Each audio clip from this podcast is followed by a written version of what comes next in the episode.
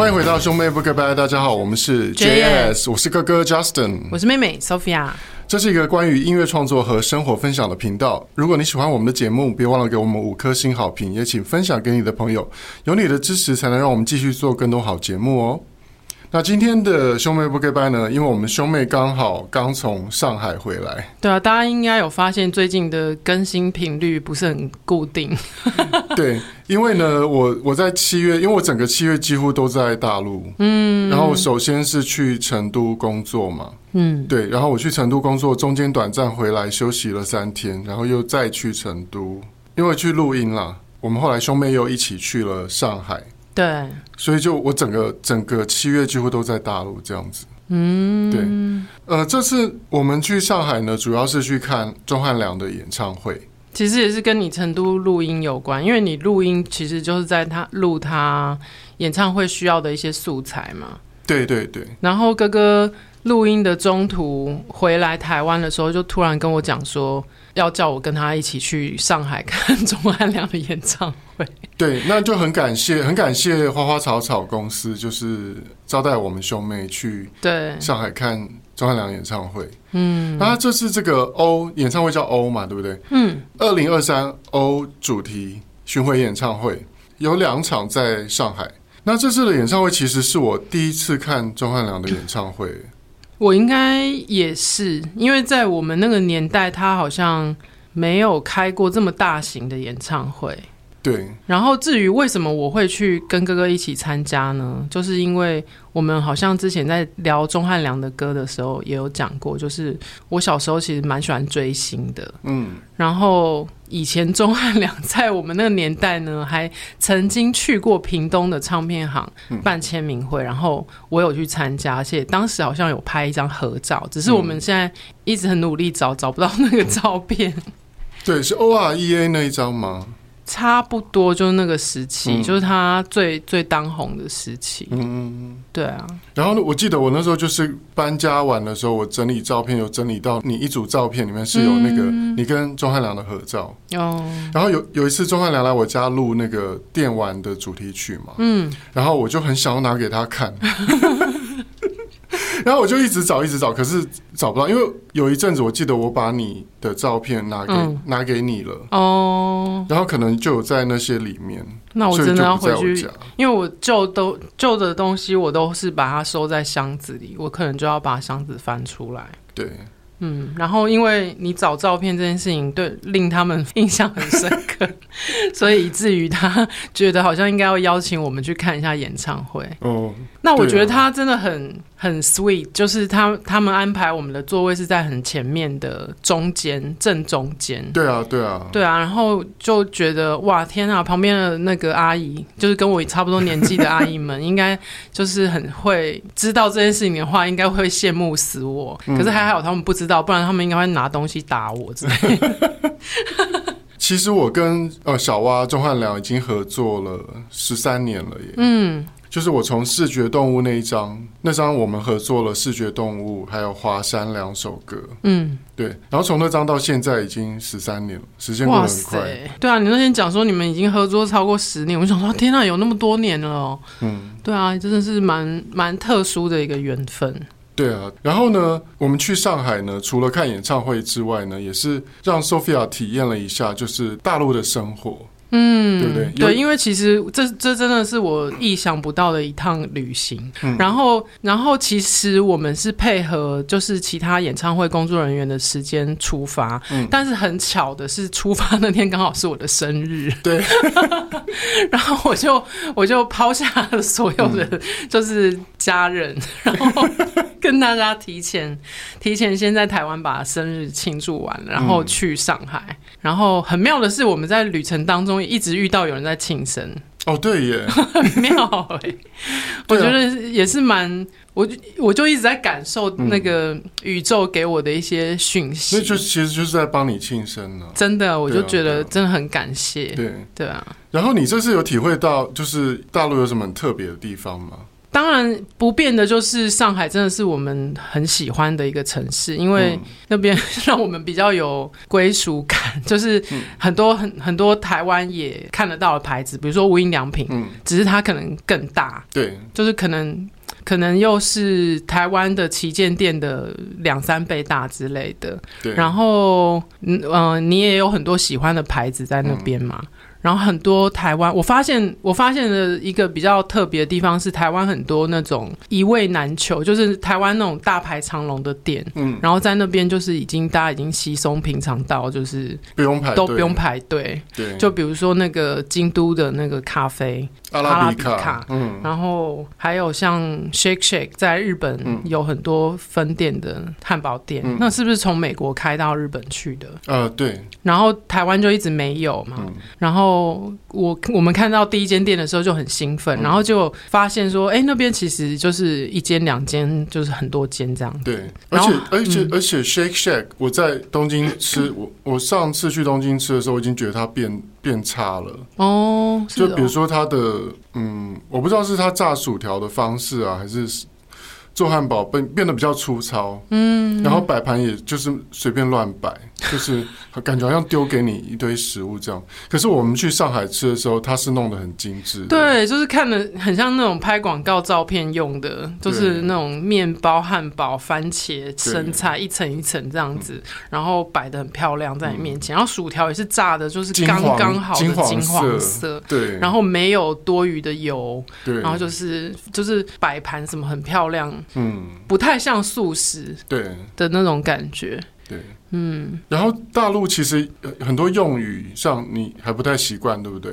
我还没有没有融入那个那些用语，嗯、就比如说他们讲数字是呃幺二，就是你比如说你要 你要报你的电话号码的时候，嗯，比如说幺三二啊，什么三幺零九，嗯，对对对，对。就是。那个一要念幺这样子，可是，在台湾念幺的只有那个当兵的时候嘛。对对。然后 Sophia 那时候就问我说：“他那个 那个七是不是要念管？” 还有那个零呃什么洞洞洞九，洞八洞。然后我就说不用了，我就只有只有一是念幺，然后其他数字都是正常的。对对，其他都正常。然后还有还有他们习惯说，比如说呃。我们说叫计程车，我们说叫车，小黄，他们是说打车，嗯，对。然后比如说我们叫外送，嗯，他们是说叫外卖，对。然后而且他们那个外卖好先进哦，就是住饭店，然后你叫外卖的话，嗯，他就是会用机器人 送上楼。哦，对，我们这次住的那个饭店就是，我刚刚差点要讲酒店，对，因为那边的饭店都是说酒店。然后那个那个饭店它是有那个送餐机器人，嗯，就比如说我们叫了外卖，然后比如说他送来了以后，饭店就会用那个。送餐机器人，嗯，然后送到你的房间，而且他还会同步打电话到房间，当做按门，像按门铃一样的概念。他就先先打到你房间的分机，然后电电话也是机器人哦，电话接起来也是机器人跟你讲说您的餐点已经送到了，对，然后你你去开门就会发现有机器人在门口等你，嗯，然后你就把东西拿走，然后他还会跟你讲话什么的，对。然后他就走了，这样。我觉得那个大陆机器人让我有点大开眼界。其实之前在台湾住那个和逸饭店的时候，我有看到一模一样的机器人。可是台湾的没有那么聪明吧？台湾应该是功能应该是一样，但是只是台湾的利用率没有那么高。嗯，台湾可能顶多就是你房间你房间缺缺水缺毛巾，他帮你送上来。嗯，可是因为我们在台湾。什么什么店都很近，所以我们而且我们如果是出去旅行的话，我们可能会想自己走出去吃，不会一直叫外送，所以没有用到让机器人送外送的这件事情。可是，在那边就会很需要，因为那边地方太大了。对。然后你随便要吃一个什么，都要坐二三十分钟的车。对。所以叫外卖就变成很很需要。对啊。然后还有像一些，比如说像司机，我们说司机嘛，他们是说师傅。哦，师傅。对。而且他们那边的师傅都很率性，就会开到一个 你你要去的地方的附近，嗯，然后就说这一下来就可以了吧。对，就是我觉得呃，他们的服务业可能不像台湾这么细心体贴。对，像我们都会说，哎，要不帮你开到门口，就说哎，前面你比较好下之类的，或是说啊，现在下雨，我帮你开到屋檐下。对对对对对，没有不会，那边就算在下雨，他也是 你这边下就可以了吧？对，师傅都是以他比较好掉头，或者是他比较好方便去载下一组客人的方式让你下车。对，而且叫车也不能叫到很精准的地点，对不对？对，你要去附近比较大的地标叫车，我觉得这也是跟台湾比较不太一样的地方。对，因为他们地方大，比如说像在 shopping mall，它一个 shopping mall 可能就有东南西北口，嗯，然后有有比较大的 shopping mall 可能还会有东二口、东一口哦，而且还会有什么上下上下楼层啊，不一样。对，嗯，所以就是你要你呃打车啦或是什么，都是完全另外一个逻辑。对，然后我们去其实。我们完全没有搭地铁，嗯，对，因为搭地铁呢，又是另外一个故事了。因为尤其夏天的话，你如果在上海搭地铁，啊，嗯嗯，你会热死。哦，真的，哦，里面没有空调吗？不是有空调，可是因为你看，从地铁站要走到你你你饭店要走到地铁站。你再从地铁站走到你要去的地方，哦，其实都是很长一段路，就地方太大了吧？对，因为像我们，我们比如说我们在一个地方逛完，我们都是打车去下一间餐厅吃饭嘛，嗯，我们完全不敢在路上走啊，因为。我们光在路上走个五分钟，都已经觉得快死，就是晒死了，对不对？夏天我觉得还算可以忍受，冬天的时候那真的是感觉自己快要死掉了。就是冬天那种零度还是两度的时候，在外面走真的很可怕。对，嗯。然后就是那边，比如说那边付账，就是你一定要扫那个支付宝。支付宝。对对。现金要结账的话，那个店员还会觉得很错愕，嗯，然后要换另外一个现金的那个收银机，嗯，因为可能因为太多人用支付了，嗯，所以他们好像不是每一台收银机里面都有现金，对，所以他会只有一台有现金的收银机，所以你要现金结账要换另外一台收银机，对，嗯，而且如果你打车啊，司机，嗯，司机没有现金可以找你。哦，对，所以只能就是用手机叫，然后手机直接扣款这样。对，嗯，对，所以那那边的行动支付，因为他们已经呃推行很多年了，嗯，对，所以说你在那边没有行动支付，基本上就没有办法生活。哦，对，然后还有就是呃好评差评这种东西，嗯，我去成都工作的时候，我就因为我三年多没有去大陆了，嗯，然后我要先去。激活我的那个账户嘛，因为激活我的账户，然后要去要去开通我的支付宝。哦，这样我才能生活。嗯然后还要开通我的手机，所以我就先去那个开通我的手机的号码。然后我当时呢，就开通号码之后呢，我还是发现我的那个银行账户没有办法跟手机连连上去。嗯，我就有用那个，他们是那个有那个 APP 可以问嘛，你可以问问他，他有机器人会回答你嘛。哦。然后呢，我问问完以后，我就发现说我问题还是没有得到解决。嗯，然后我就给他一个差评。嗯，因为他会问你说，呃，你的问题得到解决吗？然后我就说没有。没有然后说你要给这个评给这个功能多少分？然后我就、哦、我就给一颗星这样。哦。然后结果呢，隔天我的那个支付宝就激活了。因为因为他们很怕差评这件事情，就可能比较太差的，就会直接送到主管那边，然后主管就会处理的。对。像那个，我们中间有去，不是有去那个逛呃新业太古汇的娇兰？嗯，我是跟你去的吗？是吧？对啊，对啊。然后那个服务员态度不是很差吗？就是一副拽二五八万这样子。对，就一个男生，然后男柜姐。因为你一开始就在拍照，然后你一靠近那个店的时候，他就跟你讲说、嗯、这里不能拍照。对，就做了一个扭动，脖子扭动一下，然后说这里不能拍照。我问他商品的细节，他都爱理不理的。对啊，对，就是他摆明就是不想介绍，就是他一副就觉得你不会买这样子。嗯，我想说，我家里柜子里面可是有好几瓶娇兰艺术沙龙的香水。嗯，对啊，我可是在东京奉献了不少钱给娇兰呢。嗯，对啊。对，本来想说是不是这个人特别就是机车不让人家拍照，不过我们后来去了几个不同的娇兰专柜之后，发现他们公司就是不让人家拍照，只是那个人的态度特别差，对，特别差。然后呢，我后来呢就在那个大众点评给他差评。然后呢，后来我们发，因为我们后来还有再去兴业太古汇嘛，对。然后我们再次再去的时候，我们就发现那个店里啊，在那个变成有三个工作人员，就发现那个呃柜姐旁边多了一个人。然后我就跟妹说，我我就是跟 Sophia 说，我觉得旁边那个人是督导哦，因为我们我们有朋友是做精品的嘛，嗯，我们就知道说大概柜上会有哪些人。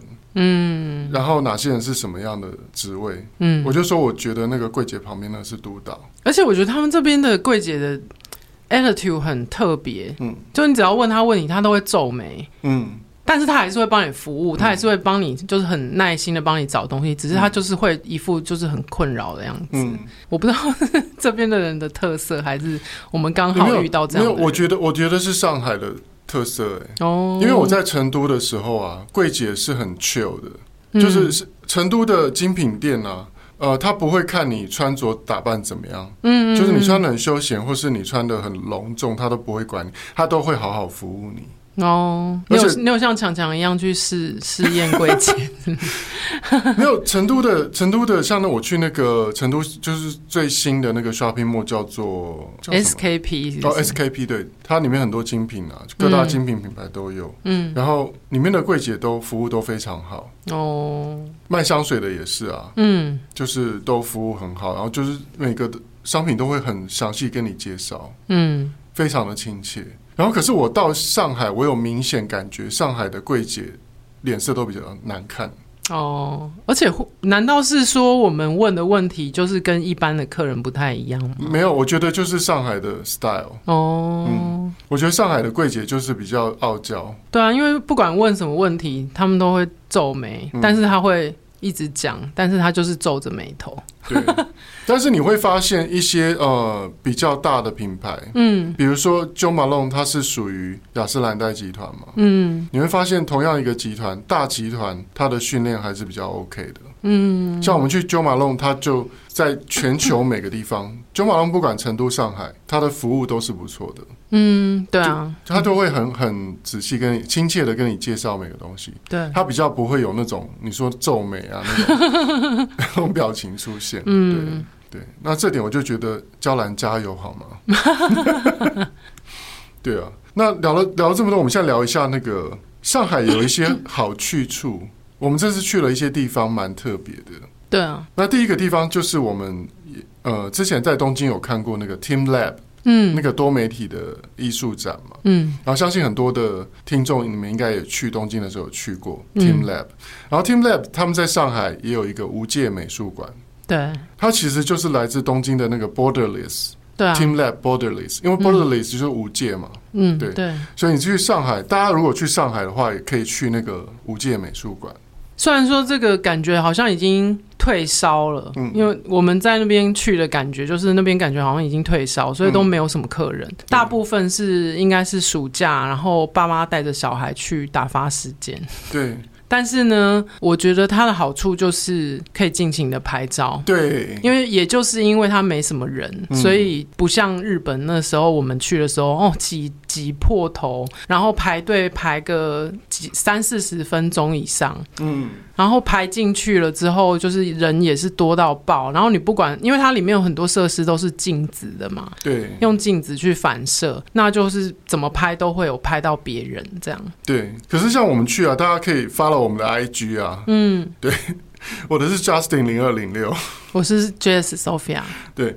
像我我们在上海拍，就就可以拍到那种就是整个大千世界，然后当中只有、嗯、只有你一个人的那种照片，就是很容易可以抓到一个角落是没有任何人的，对，比较能够拍出那种完美照，对，就是想象中的完美照的那种感觉。对，因为你在东京拍的时候，一定就是多少角落都还是会有些别人嘛。而且那天早上，其实我原本出门的时候是穿一件全黑的上衣，嗯，然后哥哥就说今天要去 Team Lab，你要穿白色衣服比较好看，对，因为那里就是所有东西都是投影的，对，然后穿白色衣服就是可以投投影在身上，还好我有换衣服，嗯，对。对，因为我我我已经去过东京的 Team Lab，我去过两哎去去过三次哦。你去过台场、丰州跟哪里？呃，丰州我去过两次。哦，对，所以我去我是去，对，我去了三次，嗯，所以我就很有经验，就是去 teamLab 的展览，你就一定要穿白色。对，我后来发现他们的那种嗯、呃、宣传照，也是都是会有一个女生，嗯、然后穿着全白的洋装，对，就是你最好最最 OK 最完美的打扮就是穿一件全白的洋装，对，或男生你就可以也可以穿全白的衣服，如果你连裤子都白色也可以，嗯，对、啊，你就你就会成为那个作品的一部分，嗯，对，然后我觉得我们在那边比较呃有比较特别的感触是呃，像我们两个就玩的很开心，嗯、我们就会把它当成是我们一个自己的创作，嗯、我们就在那边跟着那些作品，然后我们可能心里面有一些想要做的动作啦，然后就在那边自己拍影片啊，然后拍的很高兴。可是呃，那边的当地人好像都是。真的把它当做展览在看，嗯，就是比如说像我们在一个那个呃连，它叫什么连续的。连续的世界吗？还是什么的？然后就是整个房间都是镜子，然后地面都是镜子。对，然后投影的东西就会全部从天花板到地面，嗯、全部都是他们投影的画面。嗯，那其他人就是很乖乖的坐在地上看那些投影一直飞来飞去。对，然后我们两个就在旁边，就是自己在那边跳舞啊，干嘛？忙得很，在拍线动。对，就是我们，我们就。因为他们的这样子的展览作品，然后我们也自己激发了一些灵感，嗯、就开始在那边创作我们自己的影片。对对啊，那我觉得就是可以看到，就是两边不同的差异这样。对，所以其实大家，如果你你如果你是在上海的话，或是你在呃上海附近，比如说苏州的朋友啦等等，嗯、你你可以去那个看那个无界美术馆，然后你可以跟那些影片做互动。嗯对啊，对，然后可以拍一些影片，这样我觉得蛮有趣的。嗯，而且因为因为上海的呃游客没有那么多嘛，对，所以所以说你可以好好的拍照，嗯，然后你就可以拍到那种就是梦幻中的那种完美场景，这样子。对啊，对对，推荐给大家。我们在上海还去看了一个展览，就是叫 BTS，不是韩国那 BTS 的展览啊，是 Beyond the Streets，它是一个街头艺术展。呃，国外也有叫 Parroting 哦，对。然后它是个街头艺术展，就是有很多那种呃街头的涂鸦，对，有一些纽约的，嗯、比如说大家比较熟知的，比如说像哈林，嗯，画的那种人物线条画画出那种人物的啊，然后还还有一些，比如说像村上隆，对，就是大家可能比较知道的，对。但是除了这些之外，有更多更多就是当就是应该算美国当地的吧，对，很多的艺术家的创作这样。我一开始进去的时候，以为那个展场很小。对，结果后来发现他是把整栋大楼都租下来，很多的空间都租下来。然后我我们原本以为他只有可能只有租个 B one 这样子。对，嗯，然后结果发现就是他一直呃左转右转啊，嗯、上楼下楼各个地方都可以看，其实是蛮大的一个展场。然后你你其实会会蛮怎么讲，蛮震撼的，就是说，因为在呃过去的时代，可能涂鸦就只是个次文化，嗯，大陆说亚文化，嗯，对。可是，在现代呢，这些涂鸦艺术它可以被当作艺术出来展示，嗯，而且这些这些创作人的名字可以留在历史上，嗯，然后它可以被当成一个艺术留下来，我觉得蛮蛮棒的。然后我最喜欢的就是里面那个，它有一个假的唱片行，嗯，然后里面就是在播一些街头的音乐嘛，嗯，嗯，然后，然后就是因为现在这个时代能看到真的唱片行几乎已经没有了吧。对啊，然后他就等于是说重重现了一个呃黑胶唱片的唱片行在那边，对，然后墙上满满的涂鸦，然后各式各样的唱片封面嗯。在里面，嗯，我就觉得那个是可能因为我们自己做音乐，所以看那个区块觉得最有感觉。对，嗯，那这些照片我们也都有放在我们的 IG 上面，大家可以去看一下。嗯，对，那那那个展览如果呃，哎，我不太确定它到什么时候耶。不过如果你你最近有要去上海的话，非常推荐你去看这个展览。我我觉得就是呃，第一个里面的冷气还蛮凉的啦。对，还有就是你你会呃对这种新的艺术呈现方式会蛮震撼的。对，因为一开始其实我会觉得说自己跟涂鸦的连接不是那么高，嗯，可是后来当看到一些比较熟悉的东西，比如说它有点算是再次创作嘛，比如说有有艺术家是把那个 Andy Warhol 的很经典的那个玉米汤罐头的图案画在电车上面，然后他把罐头上面的文字全部都换掉，嗯，然后我觉得。这种东西会让人觉得蛮有感觉的，嗯，对啊，嗯，对，所以你对街头艺术呢有兴趣的话呢，或是说你对，比如说现在很多大牌 LV 啊什么，他们也会都一跟一些呃街头的文化做结合，做一些新的、嗯、新的呃时尚的单品，嗯，或是球鞋嘛。所以说你对这些文化有兴趣的话呢，非常推荐你去看这个 BTS Parroting 的这个展览，在上海。好了，那我们来聊一下。上海，我们有一些去的一些景点，就是我们觉得，呃，大家如果去上海旅行，值得去的。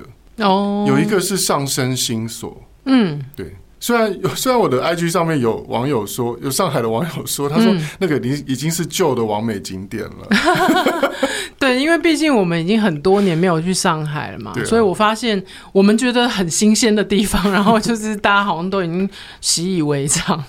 对，对，那但没关系，对我们来讲是新的啦。嗯对啊，我们我们还是玩的很开心。对，那上升行所那边其实是以前旧的一个美军俱乐部。对，所以里面有一个应该是以前的人在那边游泳的游泳池。对，那它现在就变成单纯是一个观赏的功能。嗯，然后游泳池的周边就是都是一些餐厅。对。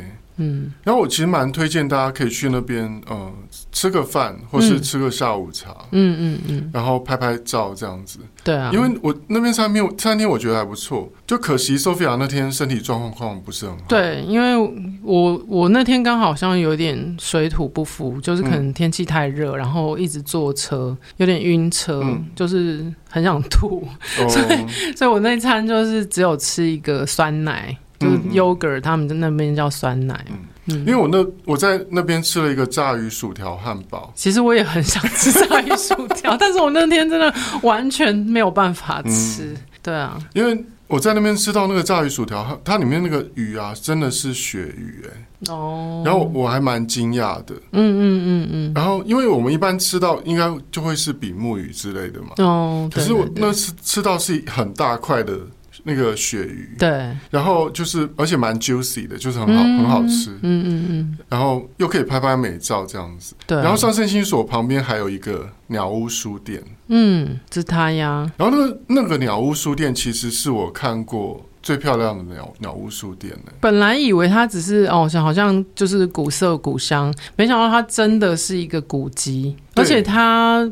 不是说只有留一个外观，然后里面就全部都是新的东西，它还是有保留、嗯、呃一些，比如说柱子，就是那种罗马柱，对罗马柱，嗯、然后它有用呃亚克力把它围起来，嗯、然后上面有解说一些历史历史的故事，所以就是在你逛书店的同时，你还是可以知道一下这个历史建筑的一些背景，我觉得是蛮好的。嗯、对，嗯、当然很多人去逛书店。现在可能也不是去买书啦，其实那边生意最好是咖啡店。对，就是很多人会买一杯咖啡，然后在那边坐，嗯、下午就坐几个小时，嗯，然后处理一下工作的事情啊，嗯，或是说帮手机充一下电啊之类的。对，那我觉得也不错，就是给大家一个建议，就是上升星所是蛮蛮值得去走一走的。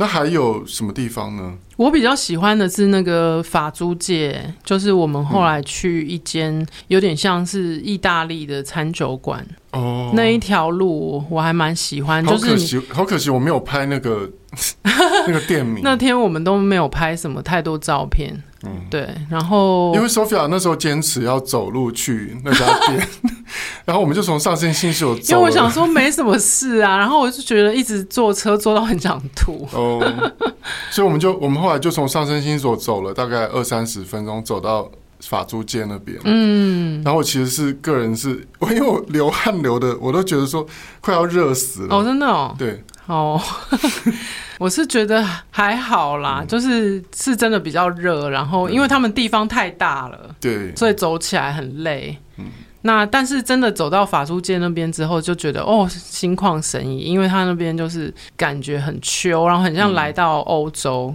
嗯，就那种欧洲的两排两排梧桐树，两排那个就是路边都是一些小小的店家，嗯、就是有有卖衣服的啦，有卖吃的啦，什么各式各样很特色的店家。嗯而且在那个，因为那边法租界那边特色就是路的两排都有那个法国梧桐，对，然后那梧桐树就是交错，然后阳光从上面洒下来，其实蛮有气氛的。嗯、对啊。然后在那个《上海女子图鉴》呢，嗯，里面有有一句很经典的台词，嗯，他就说：“抬头看得见梧桐树的地方才是上海。”然后那个我们的记者朋友他说，这句话其实好像也是出自其他的作家。只是他把它引用在那个那个戏里面，你就会觉得特别有 feel。对，他说其实那是一个作家陈丹燕他的作品里面出现的一句话。嗯，对，抬头看得见梧桐树的地方才是上海。嗯，我觉得我觉得这句话很嗯、呃，如果你在上海生活过的话，就会有这种感觉，你会很有感觉。对啊，对，就是呃，上海有很多很厉害的地方，建设很多新建筑的地方，比如说陆家嘴，呃，然后还有什么？呃，有很多老建筑的地方，像外滩，或是、嗯、或是有很多新的 shopping mall 的地方，比如说前滩、太古里。可是呢，你真正会对上海有记忆的，你会觉得是代表上海的地方，嗯、其实就是那些有梧桐树的地方。对，嗯，就是那些有历史的痕迹，然后跟现代的文化交错在一起，有中国的。那种历史，然后也有以前可能，比如说像你说法租界那种法国啦，还是哪里啊留下来？你说美国人的那个什么哥伦比亚俱乐部，一些这种历史的痕迹，这样交错在一起，那种中西合璧的一种特色，对，就是上海很特殊的一种气氛。对，嗯，对。然后这次我们去上海，我们还看了一场舞台剧，嗯。然后我们是在那个美琪大戏院，对啊，我真的觉得哦，好特别哦，在那种真的看起来就是像戏院，就是可能呃，像我最近有去类类似这样子的地方，嗯、应该是在伦敦，嗯嗯，嗯，我在伦敦看那个歌舞剧的时候，也是在这样真的很老剧院，对老戏院的那种感觉。我我觉得那个戏院本身就很美，对啊，对，也是一个很适合拍照的地方，对。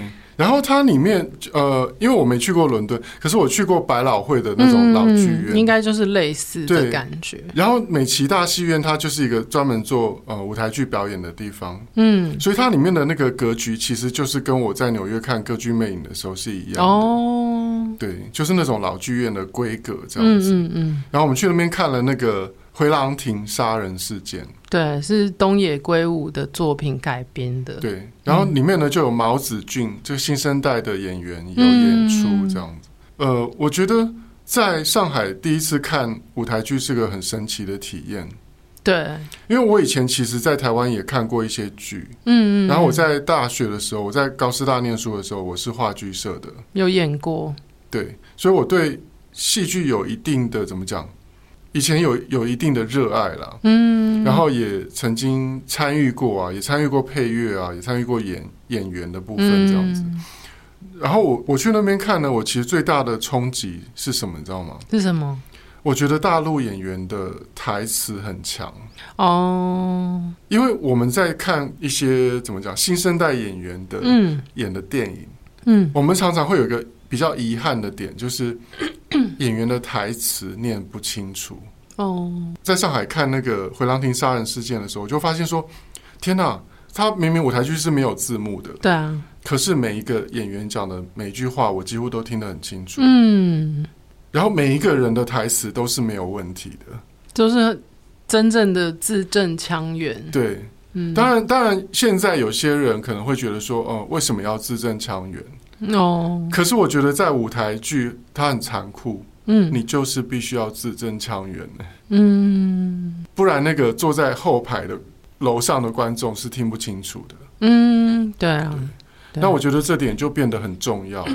然后当然那个舞台剧，我当时看到还有一个让我惊艳的是它的配乐，哦，对，我觉得它音乐很好听，哎，嗯嗯，就是它的配乐不是那种很传统，就是说，比如说只有管弦，嗯，然后只有钢琴，嗯，不是那样的配乐，嗯，就是它有一些像有点像 CSI 啦，嗯，然后或是一些比较那种嗯韩剧啦那种感觉的，嗯，就是它在悬疑的那种处理方式是我觉得是新的，嗯，对，然后是我们。比如说，未来如果做配乐的话，我觉得是可以参考的一种做法。因为它也是会有那种人物主题曲的概念，比如说某一个人出来的时候，就一定是一一段那个主题音乐，很凄凉的吟唱这样子。嗯嗯嗯，对。好了，那讲的这些，我们好像应该讲一下那个，讲一下演唱会。哎，对哦，我们这次是去看钟汉 钟汉良的演唱会，所以最后的重点呢，就是呃，要讲一下演唱会。嗯。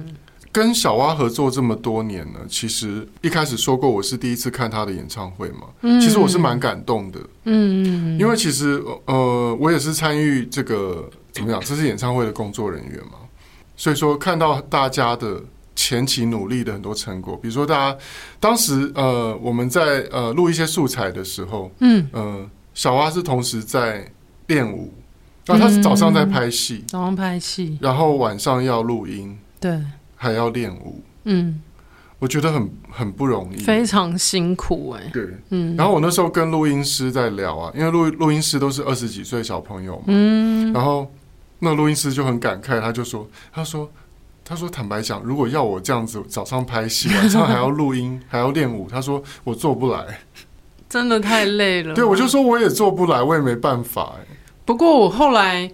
看到我们公关票的价格啊，嗯、我们我我跟 Michael 在家里算了一下他的收入，嗯、我就觉得如果是这个收入的话，辛苦一下好像也是 OK 啊。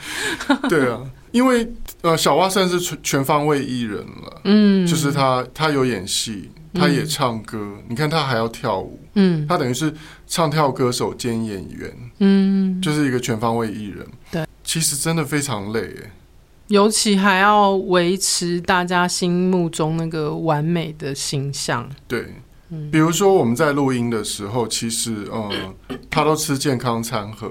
哦，其其实我觉得很痛苦，因为，因为我们工作人员也都要配合配合小蛙，就是一起吃，那个，一起叫外卖，对，一起吃健康餐盒。嗯，那我其实我其实想要吃，想要吃一些，比如说呃。狮子头饭 呢，或是想要吃，油腻的或者想要吃一些那个红烧肉饭呢，都、oh, 都不行，因为我们要配合，就是大家要一起吃那个。嗯、那他们健康餐盒的菜色是什么？就是比如说呃，紫米跟那个藜麦啊，哦，oh, 然后也是差不多，搭配一颗呃那个煎蛋，嗯，然后加一些青菜，就是青花菜啊，哦，然后。不然，再不然就是，反正它一定会会会有一个肉啦。嗯、再不然就是呃，鸡肉、鸡胸肉，嗯、或是牛肉，嗯，然后就是都没有什么佐料，没有什么调味的，嗯嗯。那我其实是不 不太喜欢吃那种东西。虽然说我自己，比如说如果在我们自己的演唱会之前，嗯，那个一两个月，我可能会吃一下健康餐盒，让自己瘦一点。嗯，可是，在平常我就是没有在管那个的。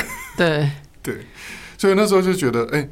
当全方位艺人真的是蛮不容易的，有所牺牲。我们有时候也会叫外卖，也会叫一些那种呃比较又油又咸的东西，比如说叫那个呃，像我们那时候在成都，就是有成都有那个钵钵鸡。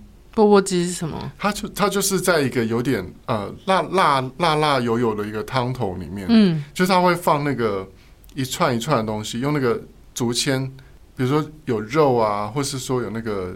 鸟蛋，嗯，然后有呃，有花枝或什么，嗯，反正就是下去那个汤里面把它煮熟，哦，然后那个汤的，因为那个汤就是里面有辣辣，有很多香料，嗯嗯嗯，然后就是很香，哦，那我们就很喜欢吃那钵钵鸡，嗯，对，有点像卤味的感觉，对，可是像他们当歌手的话就没有办法，不能吃，对，就不能不能吃那种东西这样子，哦，对，我现在想到成都的一些小吃，都还是觉得。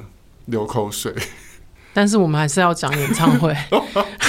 好，那这次的演唱会呢？其实小蛙选了很多的呃旧歌，嗯，那这次其实主要是呃宣传他的新的 EP 啦。对，你说欧吗？对，周汉良这次呢，他配合演唱会呢，发行了一张新的 EP，叫做《O》，然后里面的新歌呢，就在演唱会里面呢都有唱。哦，对，原来这些是新歌哦！我在现场听的时候，我想说，哎，这些歌我都没听过，我以为我以为是以前的歌，但是我我没有听过的旧歌，结果是新歌。嗯、对，其实是新歌这样子。嗯、比如说像呃一个世界啊，然后酷夏，然后还有一首歌叫《Oh Old School》，对，然后本能动物，然后私语跟爱情故事。嗯，那其他的呢？他也选了很多他经典的旧歌。然后我其实蛮喜欢他旧歌的重新编曲，对啊，比如说像 O R E A，嗯，O R E A 它就变成了一个 trance，对，我觉得那个电音的段落整个都蛮好听的。嗯、然后这次的那个编曲是那个米其林老师，米其林，对，他重编的电音的部分我都觉得很好听，对啊，很好听。像 O R E A 跟那个在你身边，嗯，我最喜欢的其实是在你身边，嗯，他的编曲就有点像 The Weeknd。那种有点复古八零年代的感觉，哦、嗯，我觉得小蛙唱这样的类型蛮适合的。而且那时候我要去看演唱会之前，我跟我大学同学说这件事情，然后大学同学马上就反应就是 O R E A，就表示在我们那一代的人心目当中，他最红的歌就是 O R E A。对。然后在在你身边，应该就是他的歌迷，嗯，会比较喜欢，因为就是那种比较阳光啊，然后很青春的感觉，对，很帅气的感觉。然后呢，这次也有一个特别的，就是他，然后他在这就是街舞里面，就是他的团队嘛，嗯嗯，哇哇酷宝，嗯，然后整个团队就是有去他的演唱会当 dancer，哦，帮他助阵。然后我觉得那时候看了也是也是蛮感动的，因为其实在这就是街舞那时候节目的时候，我我也有帮他做过几几场那个他们的比赛的那个歌曲，嗯，比赛的那个主曲，他们都会有那个一段舞嘛，嗯，然后会会把几首呃他们喜欢想想要呈现的那个舞曲，会把它剪在一起，嗯嗯，我那时候有去帮他做过几首。嗯，然后那那时候也是我第一次去做街舞的音乐，因为大家很难想象把我跟街舞连在一起。但是我那时候做其实是觉得蛮有趣的，嗯，对。然后我帮他做的那个主曲好像叫他们把它叫做重生还是什么。哦，对，大家可以上 YouTube 去看看。嗯，所以当时在演唱会看到他们又出来帮小蛙当 dancer，其实蛮感动的。哦，对，就会想起那时候我们在。呃，这就是街舞啊！那时候合作的那个过程，是整场都是他们跳吗？还是只有某一个段落是那一群人？里面的 dancer 都是呃，当时哇哇酷宝里面有一个编舞老师，他的团队哦，对，就整场的 dancer 都是他们的，嗯嗯，对啊，其实真的很感谢，就是呃，他们公司有给我们这次机会，然后招待我们去，一方面也让 Sophia 见识一下有好长一段时间没有见识到的上海。对啊，然后也觉得好像小时候的那个自己圆梦了，嗯嗯，就是回到那个小时候那个追星的自己，嗯，然后没想到多年以后，竟然我的偶像请我坐飞机去看他的演唱会，对啊，这是一件多梦幻的事情，我就在下面就一直想说，这是多梦幻的一件事情啊，就是太夸张了。哎，可是你也压抑的太好了吧？我想说，因为我都感觉我比你还要兴奋，我的内心就是非常的激动，真的是就觉得这一切真的太不可思议了。嗯、就是为什么，为什么是我的偶像，然后请我来看他的演唱会，就是一件太梦幻的事情。嗯、那我觉得唯一只有一个遗憾，就是我到现在还是没有见到钟汉良本人。哦，会不会有点太奇妙了？嗯，我以后还是有机会啦。对啊，对啊，他下次来录音，我就故故意 cue 你过来。他们就说：“哎、欸，妹妹也在啊，就假装我就送那个送那个那个健康餐盒过来，可以耶。呃，以上呢就是我们这次兄妹呢在上海的一些我觉得有趣的一个怎么讲，算是小旅行，然后也是 Sophia 的一个生日礼物。对啊，对非常感谢哦。我觉得哎、欸，我们都还没讲到，就是我们其实最后因为呃看完演唱会之后，我们就。没什么事情，然后就准备要回台湾，然后最后一天晚上，哥哥就问我要吃什么，嗯、然后我就突然想说，好像还是应该要回去看一眼，就是上海外滩的夜景哦。然后结果我们就在外滩的对面那里的罗斯福大楼吃了晚餐，然后没想到，嗯、因为那是朋友推荐的，我们其实完全对他的什么菜色、价位什么都没有概念。对，结果我们吃了一餐两千块的晚餐，两千块人民币。对，两千块人民币晚餐很夸张。嗯，然后就谢谢谢哥哥，嗯、就是谢谢天达工作室的老板，嗯、请我吃饭，然后又很妙。那天晚上又是有一个小妹妹在那边庆生，对，然后我们又看着小妹妹在那边。然后就是妈妈啊，然后帮他点那个生日蜡烛啊，什么许愿，然后拍照拍半天。我就在一直在回忆，就是我小时候的自己。嗯，就是我觉得这一趟旅程真的是一个很奇妙的，老天爷给我的一个生生日之旅。嗯，就是一直在好像在呼唤我，就是把呃小时候的那个自己找回来的感觉。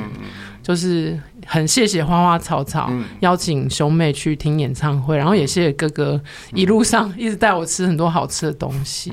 对，而且你知道吗？我回来还发生了一个很幸运的事情。什么？你中头奖吗？不是，我这期 我这期发票中了四千块。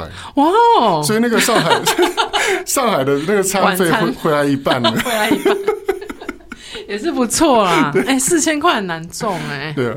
对啊，嗯、好哦，最最后还是要欢迎大家来追踪 Jazz 的脸书专业和兄妹不给拜的 IG Bro Sis Talk，还有我们的个人 IG。Justin 的是 Justin 零二零六，Sophia 的是 Jazz Sophia。